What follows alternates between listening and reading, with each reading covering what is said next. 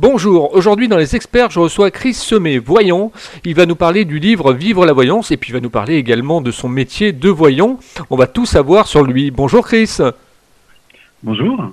Alors peux-tu nous parler de ton parcours pour commencer? Oui, euh, mon parcours. Euh, j'ai commencé assez jeune, j'ai 44 ans. J'y vais tout doucement. et euh, j'ai commencé, enfin j'ai commencé à exercer bah, de façon professionnelle. J'avais 20 ans, donc ça fait à peu près 23-24 ans que j'exerce. Euh, mon parcours, euh, alors ça a été, c'était très, euh, comment je pourrais dire ça? J'avoue j'ai eu beaucoup de chance en fait sur ce parcours Mhm. professionnel. C'est-à-dire que j'ai commencé, je sortais tout juste de l'armée en fait. Euh, C'était ma première année où j'étais à Paris. J'ai commencé à consulter en parallèle d'un petit travail et j'ai eu tout de suite euh, des rendez-vous très rapidement. Et puis après, euh, j'ai eu la chance euh, d'intégrer l'équipe du morning de d'M6 pendant un an. Après- je suis passé sur euh, RTL 9, sur la TSR. Je suis intervenu un petit peu pendant quelques années sur une France bleue locale. Et puis après, j'ai eu la chance de trouver un éditeur et depuis, j'écris très régulièrement depuis donc euh, 2005 à peu près. Et qu'est-ce qui t'a poussé justement à écrire Une envie de partager, envie de partager euh, bah déjà euh, une vision de ce métier, euh, loin de, tout ce qu'on peut voir, loin de toute pensée, je dirais, ésotérique. À la base, je suis plutôt quelqu'un de très cartésien, très ancré, très carré. Je viens d'une famille de militaires. Euh, ma mère était clerc de notaire, mon père était euh, militaire, mon grand-père était militaire, mon oncle était militaire. Donc, j'ai plutôt d'une famille euh, plutôt ancrée. Et du coup, j'ai eu envie de partager justement une autre vision de la voyance que je qualifierais de plutôt cérébrale d'ailleurs, hein, parce que pour moi tout, tout passe par le cerveau pour le coup. Je, je parle jamais de guide, je parle jamais de, de dessin ou quoi que ce soit. Donc j'ai une vision qui est très très ancrée euh, par rapport à, cette activité-là, et j'ai tout simplement eu envie de partager cette vision et puis en même temps des connaissances comme l'astrologie, comme euh, euh, des intérêts en même temps. Oui, donc je disais en fait, euh, j'ai eu tout simplement envie de partager aussi des connaissances, parce que je trouve que c'est important de partager des connaissances, et toujours de manière un petit peu, je dirais simple, cohérente, afin que ce soit accessible euh, à ceux qui s'y intéressent en fait. D'accord. Peux-tu nous parler d'une journée type de travail? Est-ce que tu te lèves tôt le matin? Comment ça se passe? Comment ta journée se compose? Soit les horoscopes euh, de pleine vie, de cosmopolitane, tout dépend ce que j'ai à faire. Ou alors euh, j'écris euh, et j'avance sur euh, les bouquins en cours. J'ai un emploi du temps qui est assez, comment dire, qui est plutôt flexible et qui est, euh, qui est pas toujours très réglé dans le sens où je travaille un petit peu comme j'ai envie. C'est tout l'avantage d'être en profession libérale. Euh, je ne consulte en cabinet et par téléphone que le mardi et le mercredi après-midi et le jeudi euh, par téléphone. Et le reste du temps, je me consacre à l'écriture, en fait, essentiellement. Donc voilà un petit peu une journée type. je me lève, j'écris, je consulte quand c'est mes jours de consulte. Voilà, il n'y a pas de... Il n'y a rien de... de Quels magique. sont les gens qui viennent te voir tu, dans, dans le livre, tu parles beaucoup effectivement des femmes. hein. Tu dis que c'est souvent une clientèle de femmes. Donc, euh, comme dans la voyance, que. en général, il y a beaucoup de femmes. Mm, Oui, enfin, c'est vrai que un grand pourcentage, ce sont des femmes, mais pas que. Il y a quand même euh, beaucoup d'hommes, surtout maintenant. Je trouve que, enfin, depuis que j'ai commencé, il y a, euh, on n'a pas tout à fait les, euh, enfin, j'ai pas tout à fait la même clientèle dans le sens où les hommes ont moins de mal à appeler et, à prendre rendez-vous pour pour consulter et faire un point justement sur leur vie et se projeter dans leur futur. Euh, après, ma clientèle se compose de, gens de tout milieu, de tout bord. J'ai autant des chefs d'entreprise euh, que des artistes. Euh, J'ai eu, et ça arrive encore un peu, j'ai parfois des gens qui sont dans la politique, mais j'ai aussi euh, des ouvriers, euh, des, des, des, gens qui sont des personnes, euh, enfin des femmes qui sont caissières aussi.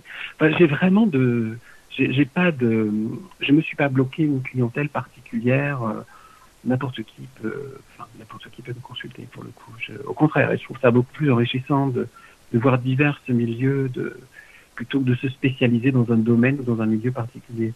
Alors raconte-nous comment tu as créé ce livre en fait. Comment co- tu l'avais pensé auparavant Tu t'es remis à plusieurs fois euh, En combien de temps il a été créé il, il a été écrit ce livre? Alors, je l'ai écrit il y a à peu près, je crois, un an. il a été, je crois, déposé en 2018. Est-ce que je l'ai repris? Non, enfin, sauf pour la correction. Euh, généralement, quand, euh, quand j'ai un sujet de livre ou quand euh, je, je, me mets sur un sujet, je me mets sur un livre, généralement, ça, c'est assez fluide. Donc, voilà. Après, je fais des pauses parce que je, je ne fais pas qu'écrire. Mais non, je crois que je l'ai écrit à peu près en un an, ce livre, grosso modo. Alors moi, ce qui m'a donné envie de, de, de l'acheter, en fait, c'est ma compagne, parce qu'elle adore le violet. Et mhm. il était en tête de linéaire, ton livre. Il était en tête de linéaire dans, le rayon, dans le rayon ésotérique et euh, à, Leclerc euh, espace culturel pour ne point les citer. Et en fait, il, est violet. Euh, la couverture est violette et elle m'a dit mais il est génial ce violet. Et j'ai regardé, je me suis dit tiens vivre avec la voyance, vivre à la voyance. Je me suis dit c'est un, un, bouquin il faut que j'achète ça.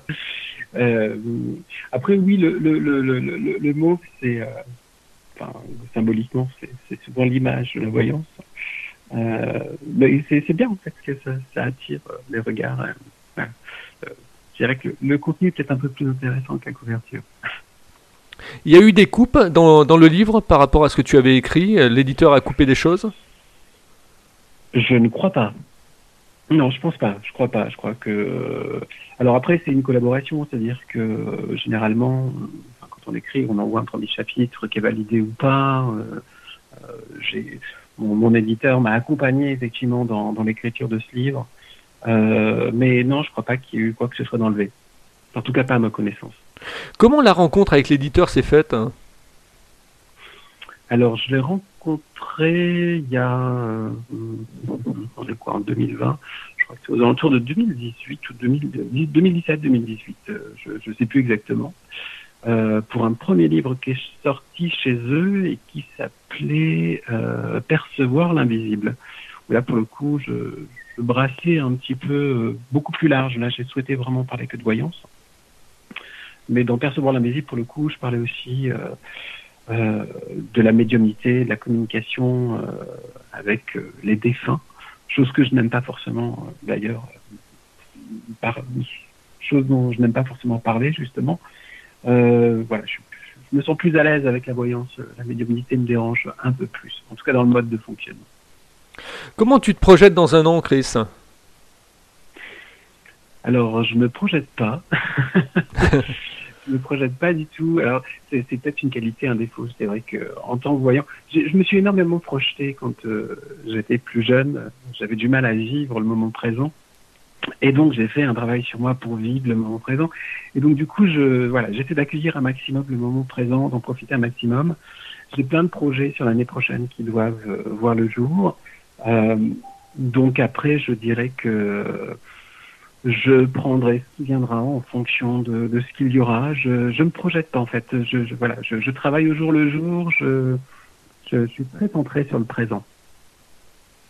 On te consulte beaucoup concernant le, le, Covid. Justement, les gens sont inquiets, ils se posent des questions en se disant euh, quand est-ce que ça va s'arrêter? Alors non, on ne me consulte pas forcément énormément sur le Covid. Hein, enfin, sur la Covid, parce que... Oui, sur la Covid, oui. oui, oui, euh, mais on est tous pareils, je pense. Mais euh, non, on ne consulte pas forcément sur ce domaine-là. Après, c'est vrai que la crise sanitaire et puis tout ce qui vient après génère quand même des questions mais j'ai pas plus de rendez-vous euh, qu'avant euh, en cabinet. Alors après, je, moi je pars du principe que souvent quand on est en crise, euh, on cible un peu plus son budget et le voyant, je dirais, passe à la trappe après les loisirs des enfants, les vacances et, le quotidien. Donc en tout cas, moi, mon cabinet, la crise du Covid n'a rien changé à, quoi que ce soit.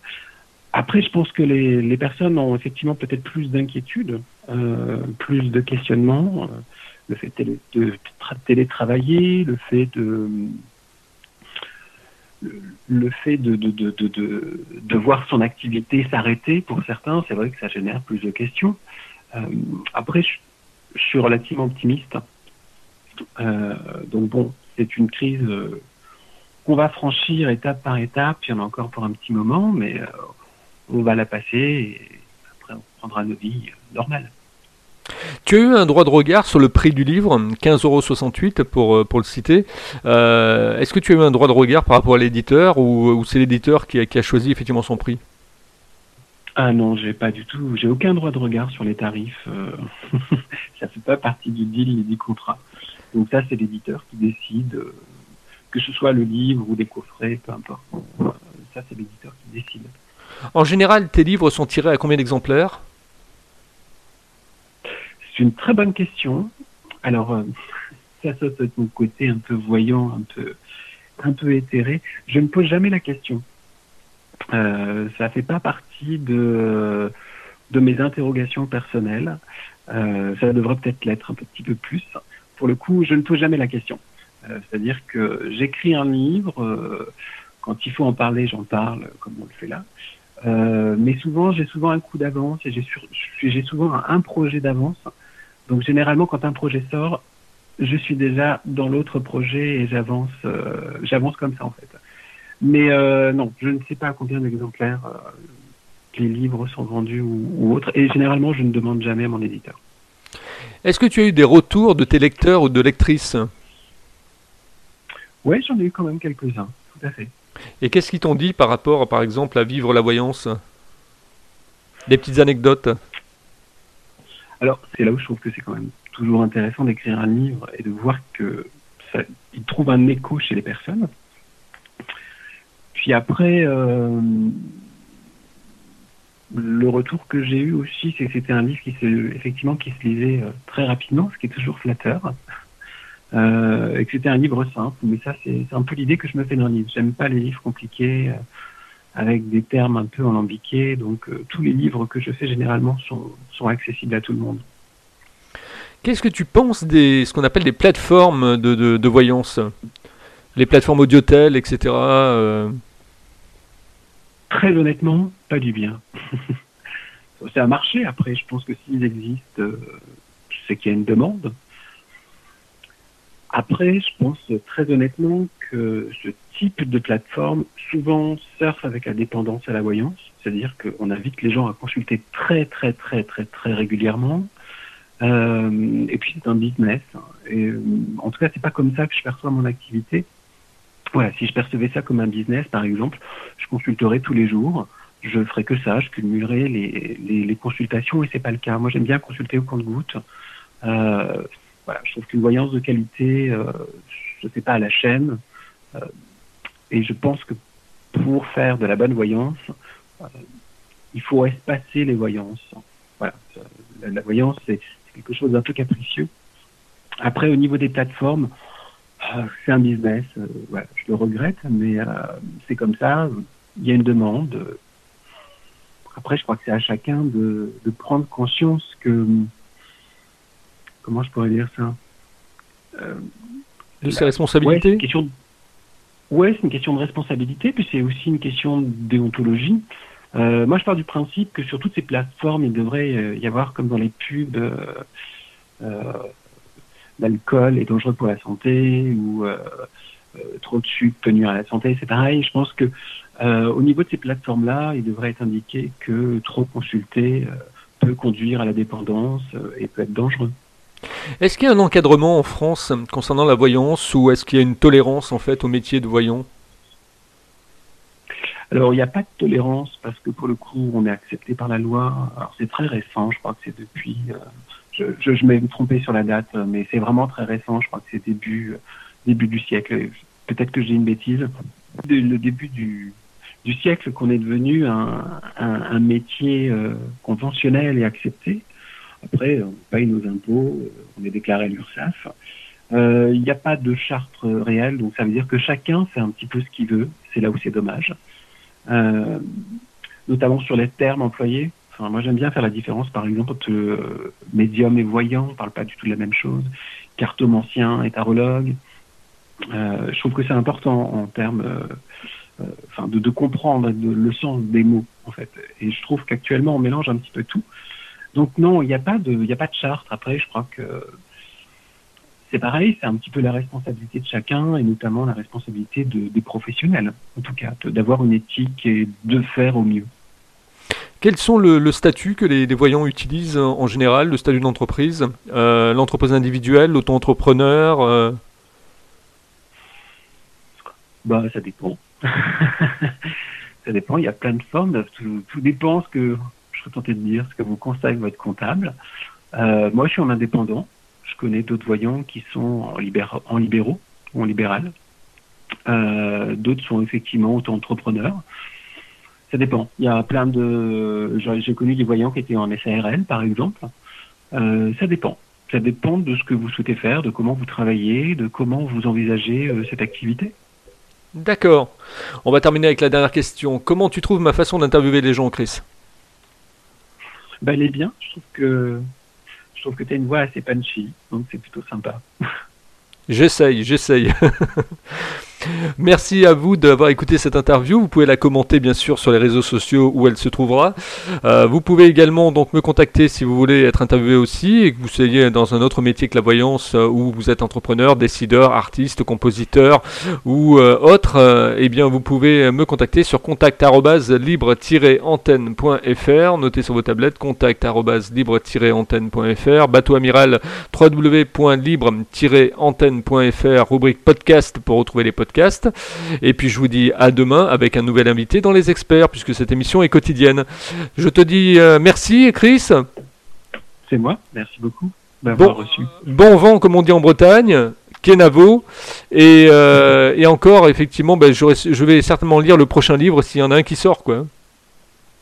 Normalement je crois que c'est fin mars, début avril. D'accord. Tu ne quittes pas, je te retrouve en antenne. D'accord.